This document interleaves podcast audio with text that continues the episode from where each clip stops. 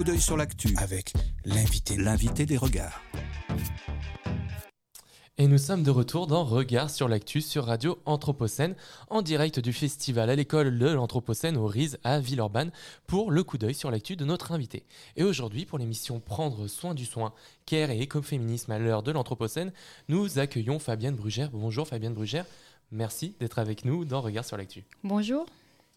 Fabienne Brugère. Fabienne Brugère, vous êtes professeure de philosophie à l'université Paris 8 Vincennes-Saint-Denis. Vous êtes responsable en collaboration avec Guillaume Leblanc de la collection Diagnostic aux éditions du Bordelot. Et vous êtes également responsable de la collection Perspective du Caire en collaboration avec Claude Gauthier aux éditions de l'ENS de Lyon. Vous travaillez sur la philosophie de l'art, la philosophie morale et politique et vous avez publié de nombreux ouvrages dont ces dernières années Le sexe de la sollicitude aux éditions Seuil en 2008, L'éthique du Caire chez PUF en 2011 et euh, en 2017 avec Guillaume Leblanc, La fin de l'hospitalité chez Flammarion. Nous vous recevons aujourd'hui pour discuter des thématiques du, du Caire qui vous sont chères et qui me le sont également, et également pour parler de votre dernier ouvrage rédigé toujours avec Guillaume Leblanc apparaître chez Flammarion en février 2022, Le peuple des femmes, un tour du monde féministe. Euh, pour débuter cet, euh, cet entretien, est-ce que vous pourriez nous, préciser euh, brièvement ce que vous dénommez et ce que vous ramassez sous le terme de care, un concept polysémique et difficile à traduire pour nos oreilles si coutumières de la langue de Molière, Fabienne Brugère? Oui, le care est, un concept qui surgit dans les années 1980 avec euh, d'un côté euh, une conception de l'humain comme étant essentiellement vulnérable, une vulnérabilité à la fois vitale, la, pandémie en est un exemple, social, le chômage par exemple, et environnemental, vous parliez euh, tout à l'heure des, déchets, des déchets plastiques. Et de l'autre, ce qui est mis en avant à ce moment-là, c'est la nécessité d'une protection de la vulnérabilité, qui passe euh, par une compréhension de ce qu'on appelle le, le, care ou le soin, c'est-à-dire d'un côté euh, ce qui renvoie à un souci des autres, à une capacité à l'empathie, on pourrait dire. Et ça, ce sont vraiment les, travaux de, de, Carol Gilligan dans un texte qui sort dans les années 80 euh, In a Different Voice, traduit donc littéralement une voix différente, et qui pose quelque chose qui peut paraître assez choquant, la perspective d'une morale des femmes. En fait, le fait que les femmes, historiquement, sont beaucoup plus euh, dans l'empathie, sont beaucoup plus euh, euh, poussées à l'empathie, sont beaucoup plus poussées à la relationnalité, aux relations avec les autres et donc aux soucis des autres. Et elle va interroger cette, cette morale et essayer de, voir comment on pourrait mieux la valoriser dans la société. Et puis, il y a un deuxième moment très important dans les années 90-2000 euh, autour des travaux de, de, John Tronto, dont un livre qui a été traduit euh, sous le titre Un monde vulnérable, qui s'intéresse davantage à la perspective euh, du care euh, comme une politique. C'est-à-dire Comment, euh, comment pourrait-on repartir de tout ce qui constitue dans la société des pratiques de care ou des pratiques de soins au sens large? Et ces pratiques de care ou de soins au sens large, c'est à la fois le médical, le paramédical, mais c'est aussi le médico-social, mais c'est aussi euh, le travail social tout court, ça peut être du travail euh, aussi d'éducation, et puis ça peut être euh, les, activités domestiques, les activités de soins des enfants. C'est un large ensemble de pratiques, de pratiques du soin. Ça peut être aussi euh, le travail associatif euh, d'ailleurs. Et, euh, et, le diagnostic que fait Tronto, c'est précisément que toutes ces pratiques de soins et, et, tous ces métiers de soins sont largement dévalorisés ou alors invisibilisés. Ben, on connaît tous les travaux des, des féministes aujourd'hui sur l'invisibilisation justement euh, des tâches domestiques euh, ou euh, des tâches à destination du soin des, petits-enfants et, et, comment nos sociétés eh bien, séparent ce qu'on pourrait appeler une production industrielle qui est valorisée et ce qu'on appelle une reproduction sociale qui est en fait des tâches de soutien à la vie euh, qui sont en général invisibilisées et qui en même temps participent bien du fonctionnement du capitalisme. Donc il y a tout ce, regard sur les pratiques de soins qui bien évidemment a été euh, très mis en avant avec la, pandémie. Hein. et c'est comme ça que le CARE est, devenu aussi un, champ euh, d'interrogation euh, très familier pour bon nombre de personnes aujourd'hui, parce qu'on a bien vu que, tous ces métiers de, première ligne, d'utilité sociale, et déjà largement les métiers de soignants, mais d'autres aussi, eh tout d'un coup devenaient visibles. Alors que précédemment, on ne les voyait pas. Ils devenaient visibles, mais ils n'en sont pas pour autant reconnus. Et donc, le soin, c'est tout un mouvement, on pourrait dire, de, défense du prendre soin dans la société et d'élaboration d'un autre modèle de société à partir de cette question du care. Merci beaucoup Fabienne Brugère. Peut-être avant de, euh, revenir sur cette actualité politique renouvelée, euh, pourrait-on euh, insister sur la généalogie de ce concept également en France Et peut-être vous pouvez pour nos auditeurs préciser un petit peu le, moment de la réception du CARE en France et, ce retard à l'allumage par rapport aux États-Unis. Comment on peut expliquer finalement ce phénomène? Alors, c'est d'abord lié euh, au surgissement, euh, je dirais, des idées euh, néolibérales. Dans les, aux États-Unis, le, néolibéralisme, et on pourrait dire aussi au, Royaume-Uni, se met en œuvre politiquement à partir des années Reagan et, des années Thatcher, moment où l'on pense vraiment qu'il faut sortir d'un État qui, euh, qui d'une certaine manière, euh, eh bien, participe du bien-être collectif par une aide, par une aide aux plus, pauvres, et donc où il faut tout d'un coup défendre une, réussite individuelle qui fait que chacun est responsable de sa réussite, et donc quand on est pauvre et qu'on n'a pas réussi, on en est responsable. Et donc, du, point de vue de ce néolibéralisme-là euh, qui, se, qui se vraiment propage très euh, rapidement euh, aux, États-Unis et, et, au Royaume-Uni, il n'y a pas de raison de continuer à soutenir des populations qui seraient vulnérabilisées parce que précisément, si elles n'ont pas réussi, c'est de leur faute. En France, le CARE vient donc plus tard parce que je pense que le néolibéralisme et, la financiarisation de l'économie euh, mettent plus de temps aussi à, s'installer. Et puis surtout, euh, je crois qu'il est, qu'il est davantage connecté à une, histoire, euh, à une histoire plus longue, à une jonction qui se fait petit à petit entre ce, vocabulaire du, du care, donc du prendre soin, et puis l'histoire du concept de, solidarité. Parce que dès le 19e siècle en France et la fin du 19e siècle, avec euh, Alfred Fouillet, avec Léon Bourgeois, il y, a toute cette idée du, solidarisme, l'idée que, que la société est vraiment un organisme et que donc nous sommes tous dépendants ou interdépendants les uns les autres, ce qui permet précisément euh, de penser, pourrait-on dire, une société de, de l'inclusion.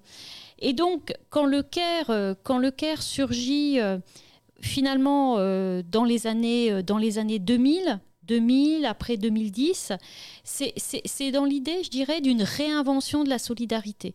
Et donc aussi d'une réinvention de l'État social, qui est en France comme ailleurs euh, largement en crise et largement mise à mal par des politiques, on pourrait dire, de, financiarisation des, services publics.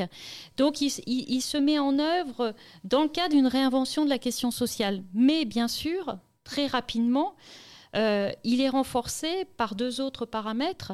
D'une part, euh, depuis quelques années, enfin depuis deux ans surtout, avec le registre de la pandémie, eh bien, il, est, il est renforcé par, par vraiment, euh, disons, des discussions communes entre le domaine de, la médecine et puis le domaine social. Et donc la question aussi euh, des, inégalités euh, sociales et du lien en même temps à la maladie et, à la territorialisation aussi, par exemple, de la pandémie.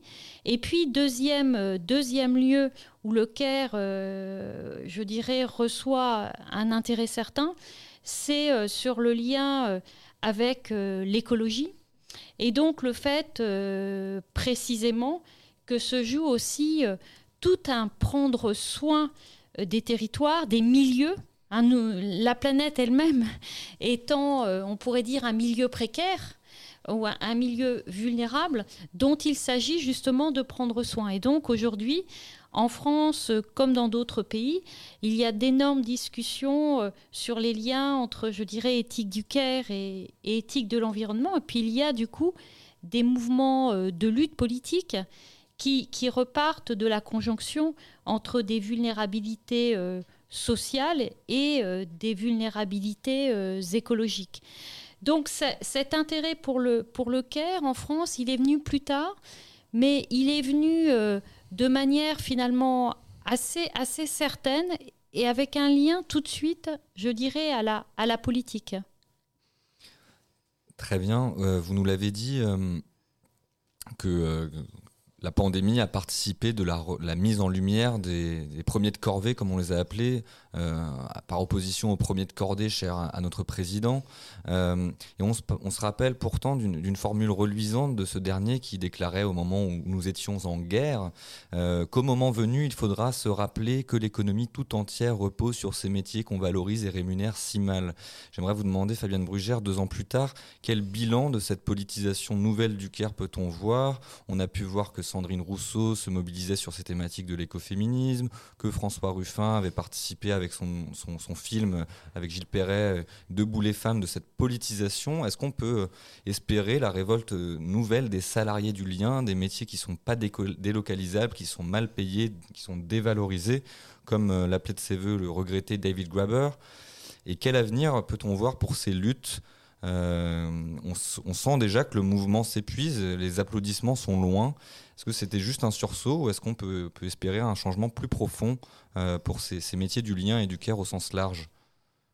Oui, alors il est intéressant, euh, il est intéressant tout d'abord de rappeler euh, dans les diagnostics qui ont été faits ces, dernières années que effectivement tous les métiers du lien sont, de moins en moins rémunérés et en particulier on a de plus en plus d'enquêtes qui nous montrent que euh, les travailleurs sociaux, par exemple, sont vraiment euh, tout en bas de, l'échelle des salaires. Donc il y, a vraiment de ce point de vue-là euh, un mauvais traitement, pourrait-on dire, des, métiers de, l'humain. Alors sur, sur les luttes elles-mêmes, je crois qu'il faut distinguer plusieurs niveaux. Faut d'abord distinguer des niveaux de, lutte politique locale.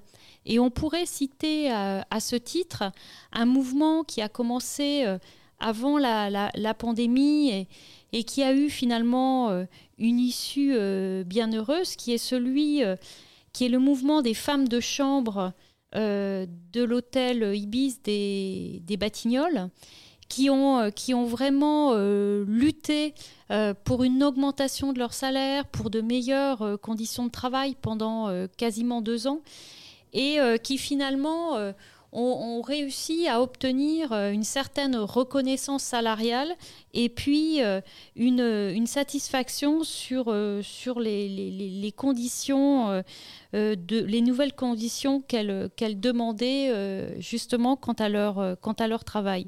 Donc il y a des, les luttes locales, on pourrait bien sûr en citer d'autres. On pourrait citer euh, aussi euh, le Sud, enfin ce qu'on appelle le Sud. Hein. On parle d'un Nord global, on parle aussi d'un Sud global.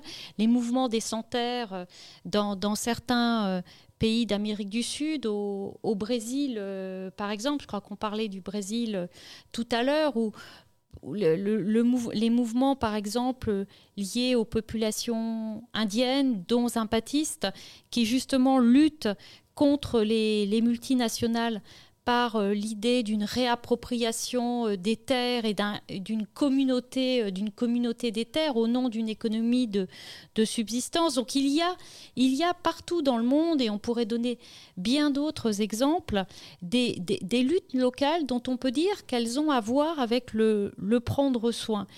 Et puis ensuite, eh bien, il y a bien sûr le niveau, on pourrait dire, national ou international, beaucoup plus, euh, beaucoup plus compliqué parce qu'il s'agit à ce moment-là de pouvoir euh, coordonner des luttes et on a quand même euh, des, gros mouvements de capitalisme financier contre lesquels il est très difficile de, proposer un contre-modèle. Ce que je dirais, ce que je dirais là-dessus, c'est que malgré tout, la pandémie a, montré combien euh, ce capitalisme euh, marche, malgré tout sur la tête, dans la mesure où, les hôpitaux, tous les systèmes de soins se sont quand même trouvés euh, très vite saturés. Donc il a, il a bien montré l'importance du soin hospitalier. Il a montré aussi, et cette pandémie a aussi montré l'importance du système éducatif et donc des, des écoles. Maintenant, tout reste euh, bien sûr à, construire et, produire un, programme politique alternatif, euh, ce que j'appellerais des alter-réalités, euh, c'est forcément quelque chose qui forcément quelque chose qui prend du temps, qui demande des, luttes. Et donc, la prise de conscience, c'est une chose, mais ensuite, la coordination des actions, bah, l'avenir nous dira ce que l'on en fait.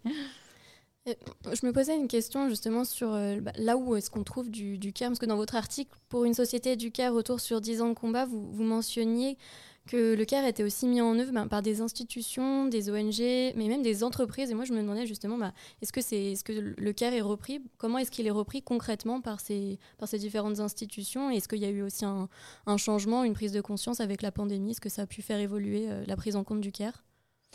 Alors, sur, euh, sur, les mises en œuvre, sur les mises en œuvre du CARE, bien évidemment, euh, il, y a, il y a, on pourrait dire, des, il y a, on pourrait dire, des terrains. Et c'est vrai que vrai que dans le domaine, par exemple, euh, associatif, et en particulier du côté des petites associations, où finalement les initiatives sont assez importantes, on voit bien euh, comment se mettent en œuvre euh, des actions de care au sens euh, d'action, par exemple, de transmission d'un savoir, au, sens d'action de, réinsertion, par exemple, par le numérique, mais d'une manière précise. On voit bien, euh, on voit bien aussi euh, comment dans certaines euh, municipalités, on pense une, réappropriation du commun, de l'espace public. Et ça, on voit bien comment ça, participe d'une communauté et d'une vision de la communauté où on, prend soin précisément des, citoyens. Il me semble aussi que dans les mises en œuvre expérimentales qui avait été tenté par, euh, par certains conseils départementaux d'un revenu euh, universel, il y avait là aussi euh, une, mise en œuvre d'un prendre soin des populations, d'un prendre soin de, de, la jeunesse. Il y a des initiatives.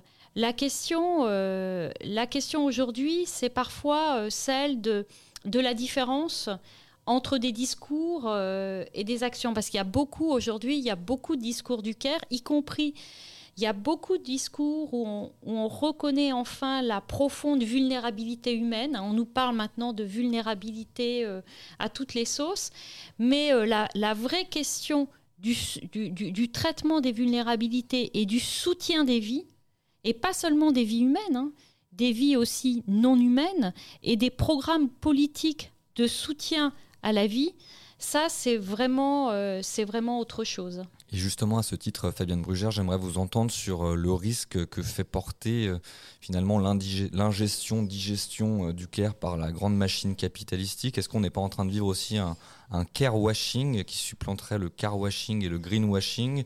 Est-ce que on peut également s'intéresser aux critiques qui ont été adressées aux éthiques du care on, on, le sait, au moment de l'importation du concept en France, on a taxé le care de sentimentalisme, de nunucherie politique.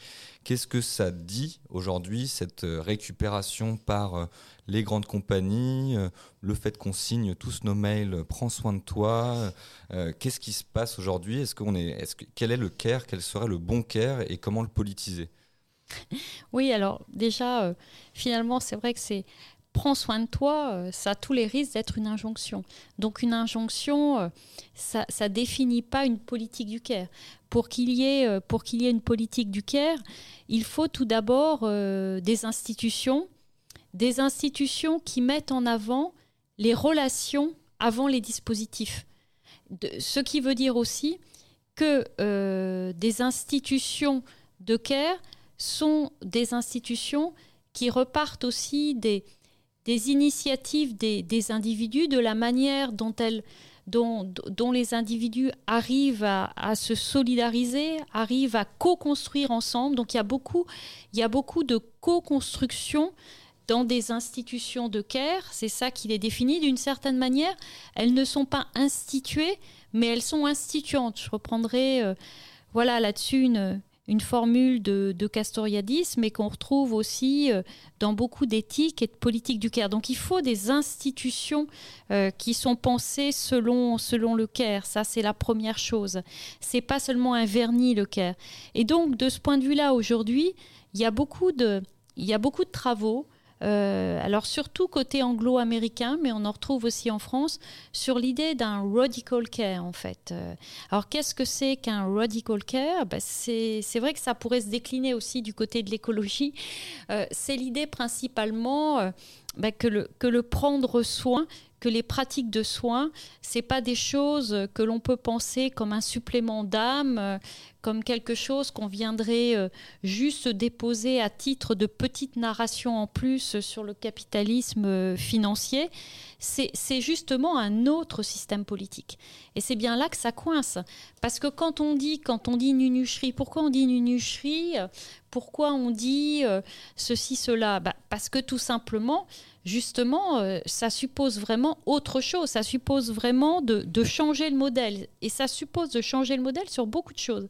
Parce que ça suppose d'une part de sortir euh, d'une globalisation euh, centralisée par la financiarisation du monde.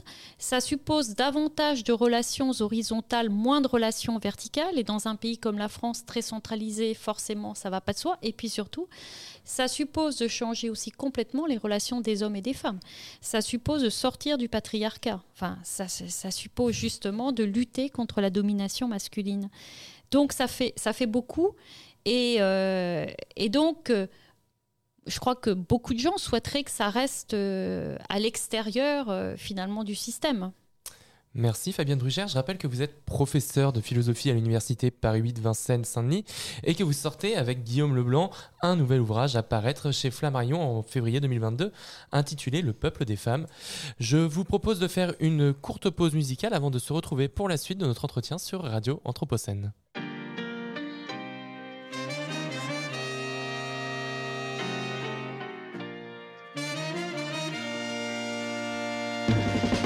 Summer of 16. Was it love or nicotine that made us mellow on the 31st?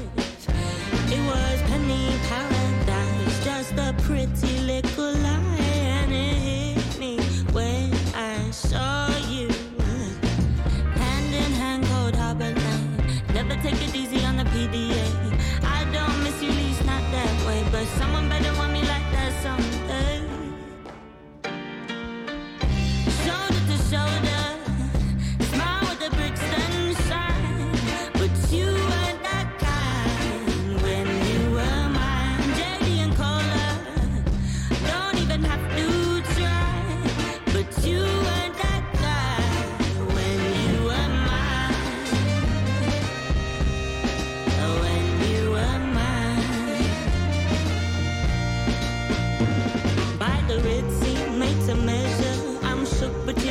together.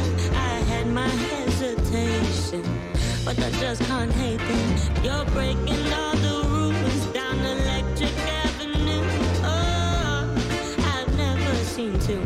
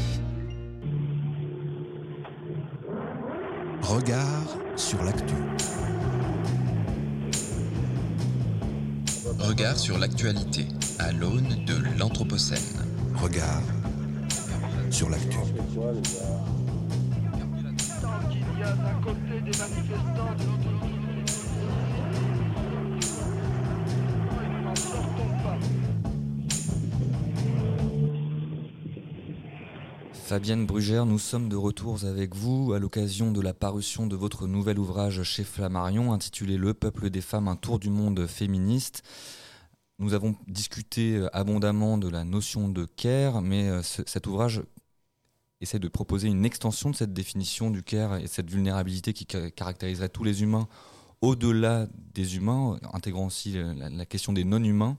Est-ce que vous pourriez nous, parler un petit peu de l'intérêt qu'il y a à penser l'écoféminisme aujourd'hui, nous proposer une esquisse de, définition peut-être de ce terme euh, Quel intérêt il y a à rallier la question féministe à celle de la nature? Ne peut-on pas voir là un risque d'essentialiser également euh, cette, question de la, nature comme proprement féminine, euh, qui a été également l'une des critiques adressées aux éthiques du Caire dès le début de, de- leur projet Oui, alors peut-être euh, donc dans, dans le livre là que nous allons publier avec Guillaume Leblanc qui sort euh, donc au mois de février, on, on a essayé de, de voir les, les- perspectives donc qui se, qui se comment dire qui étaient en train de se déterminer en termes de féminisme. D'un côté, un féminisme du, du Caire et euh, de l'autre, un féminisme qui prend aussi à bras le corps la question des sexualités et puis euh, un écoféminisme. Et, il me semble que cette, question d'écoféminisme, elle est euh, aujourd'hui structurante dans, beaucoup de régions du monde. Et, et- il y a beaucoup de mouvements féministes qui se réclament de l'écoféminisme ou, ou en tout cas de, de, luttes qui approchent de ce qu'on appelle l'écoféminisme. Et la question, c'est d'abord pourquoi? Pourquoi euh, tout d'un coup euh, ces, luttes écoféministes ont une actualité et pourquoi tout d'un coup on en parle jusqu'à euh, finalement la primaire des écologistes où, où Sandrine Rousseau a fait tout d'un coup surgir ce terme d'écoféministe dans le débat politicien où personne n'en avait quasiment jamais parlé. Je crois que c'est parce qu'on est en train de, de changer dans notre rapport à la nature. Depuis, un certain nombre d'années, euh, déjà des, travaux ont interrogé la notion de nature. Que l'on prenne, euh, et, c'est le cas en particulier de la tradition euh, féministe et écoféministe. Si on prend une philosophe comme Caroline Merchant, elle a, publié dès les années 80 un livre, La mort de la nature, qui explique comment l'histoire du monde, c'est aussi une histoire des conceptions de la nature. Et donc, elle, revient sur le fait que globalement, jusqu'au XVIIe siècle, et ça vaut largement pour le Moyen Âge, la Renaissance, on a une conception de la, de la Terre comme étant euh, ce qu'elle appelle une mère nourricière. C'est-à-dire que, que, la Terre est du côté de la vie, et donc on, on soutient euh, la vie euh, de cette Terre. De la même manière d'ailleurs, mais c'est seulement un parallélisme, que l'on soutient aussi la fonction de, reproduction des femmes. Dans les deux cas, on est dans des perspectives de soutien à la vie. Et puis ensuite, bien sûr, c'est ce qu'on appelle la modernité. La modernité, et là, il y a quelques philosophes connus, hein, Bacon, Descartes, quelques scientifiques aussi comme Newton. Et en fait, la, nature, elle est prise dans la grille de ce que euh, Philippe d'Escola appelait le, naturalisme, c'est-à-dire que tout d'un coup, on sépare la nature et la culture, on, pose des sciences et des techniques qui finalement euh, ont pour, euh, ont pour finalité de, maîtriser la nature, et c'est cette fameuse phrase de Descartes, cela dit, dans laquelle il ne faut jamais oublier le comme, l'homme est comme maître et possesseur de la nature. Et tout ça, ça se poursuit avec bien sûr tout le développement euh, des, progrès techniques, des progrès euh, scientifiques. Et puis, euh, depuis, depuis un certain nombre d'années, il y a finalement une, crise de cette conception de la nature à partir, à partir du moment où, où finalement, c'est lié sans doute à l'Anthropocène, c'est-à-dire c'est lié sans doute au fait qu'on se rend compte que, que ce que fait l'humain a vraiment des, des- des effets énormes sur euh, ce qu'on peut appeler l'écosystème Terre. Donc à partir de ce moment-là, on se demande un peu ce que c'est que la nature. Et on se dit, bah, la nature, c'est peut-être autre chose que cette affaire inerte que la modernité nous a forcé à adopter, cet élément qu'on exploite, où on extrait des, des ressources, parfois qu'on pille d'une certaine manière, et peut-être faudrait-il en, en- en revenir à une autre conception de, la nature. Et peut-être même que d'ailleurs le terme de nature, du coup, est plus tout à fait souhaitable, qu'il vaudrait mieux parler de terre, de sol, de vie, etc. Et, et l'écoféminisme, bien sûr, tombe à point, parce que l'écoféminisme, c'est une critique de la modernité, euh, on pourrait dire scientifique et technique.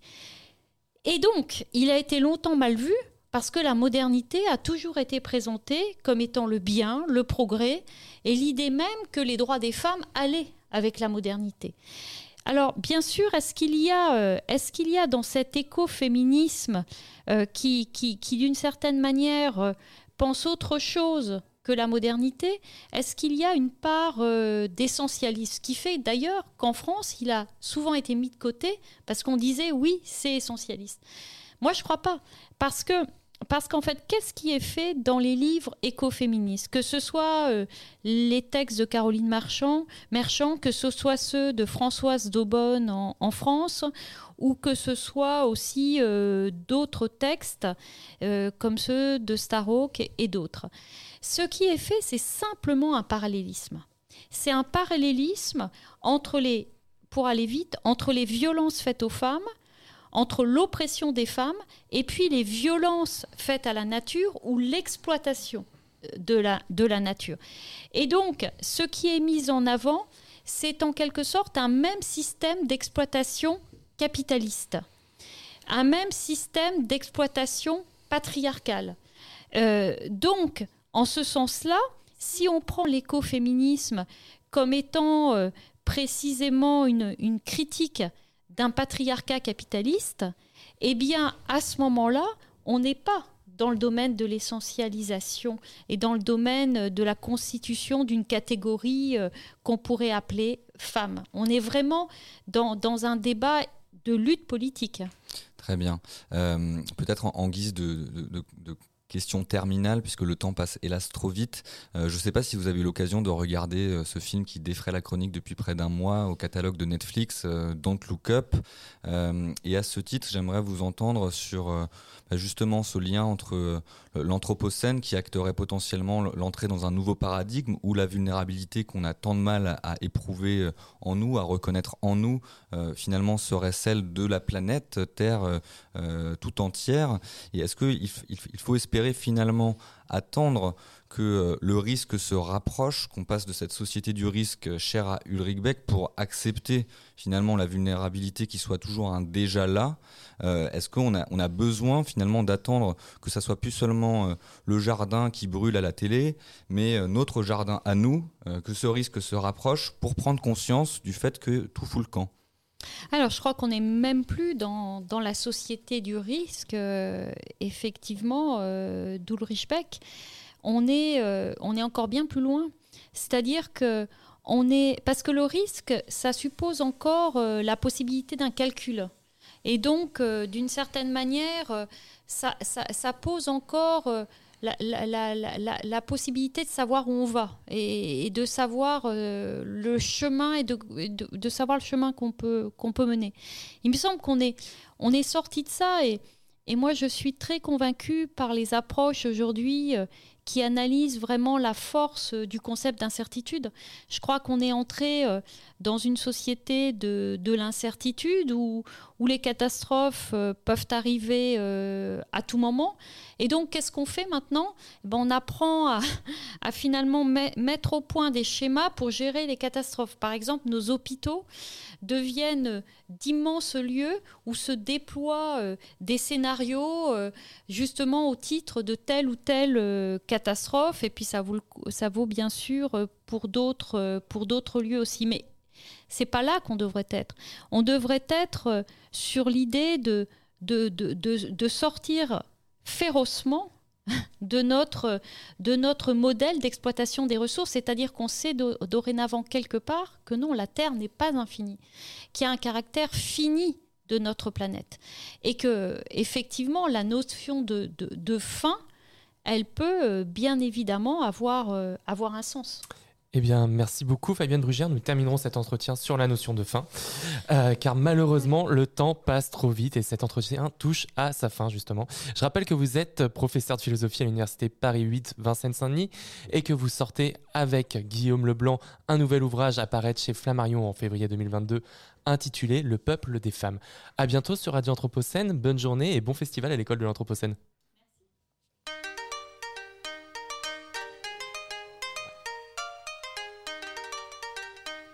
Regard sur l'actu.